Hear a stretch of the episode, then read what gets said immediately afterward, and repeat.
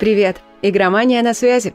Это четверговый выпуск All In в пятницу. А завтра нас ждет пятничный выпуск All In в субботу. Запутала, конечно, неплохо, но факт остается фактом. На этой неделе идем на рекорд. Будет пять выпусков All In.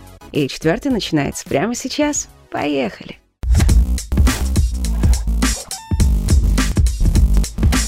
Наш сценарист говорит, что ему не нравятся слухи о Silent Hill. Типа целый год одно и то же, сколько можно. То ли дело слухи о GTA 6, каждый раз что-нибудь новенькое. Но на этот раз новости о Silent Hill действительно интересные, причем от авторитетного издания VGC. Журналисты сообщили, что новую Silent Hill делает известная японская студия, и анонсировать ее должны этим летом. Какая именно студия, пока не ясно, но это точно не Kojima Productions. Да, всем хотелось бы, чтобы это была внутренняя команда Sony. Хотя есть и другие варианты. Та же Tango Gameworks, создавшая The Evil Within. Но главный сюрприз. В разработке может находиться еще одна игра серии. И делает ее польская студия Bloober Team, та самая, которая недавно выпустила хоррор The Medium. Причем есть много косвенных улик, которые подтверждают эти сведения.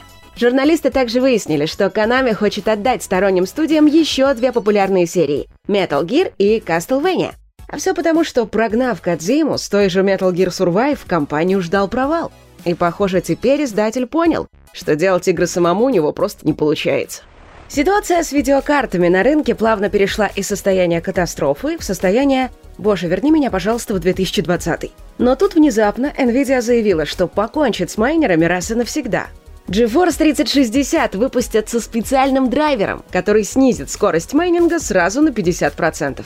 Как уверяет Nvidia, взломать защиту будет совершенно невозможно. Одновременно с этим компания анонсировала специальный процессор для майнинга криптовалют. Играть на нем нельзя. И стоить он, вероятно, будет куда дороже игровых видеокарт. Поэтому очень похоже, что защита сделана не столько для игроков, сколько для продвижения нового продукта. Как говорил Арнольд Шварценеггер, капитализм.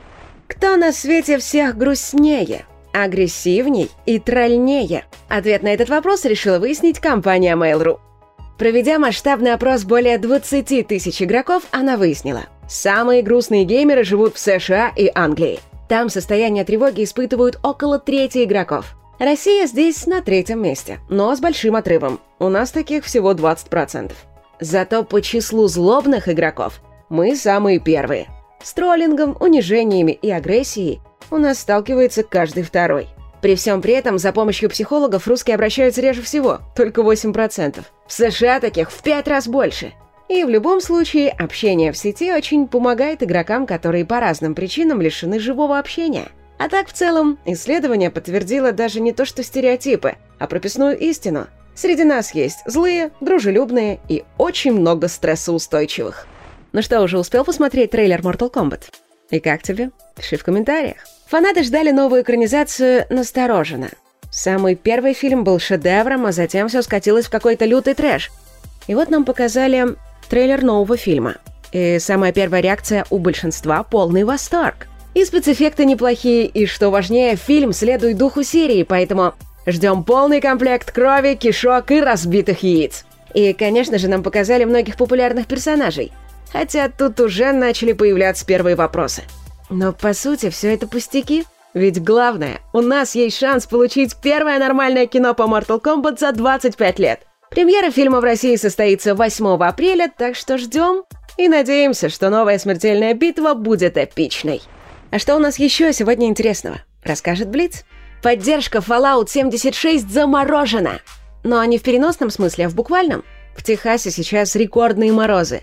Электричество кончилось, поэтому продолжать работу просто невозможно.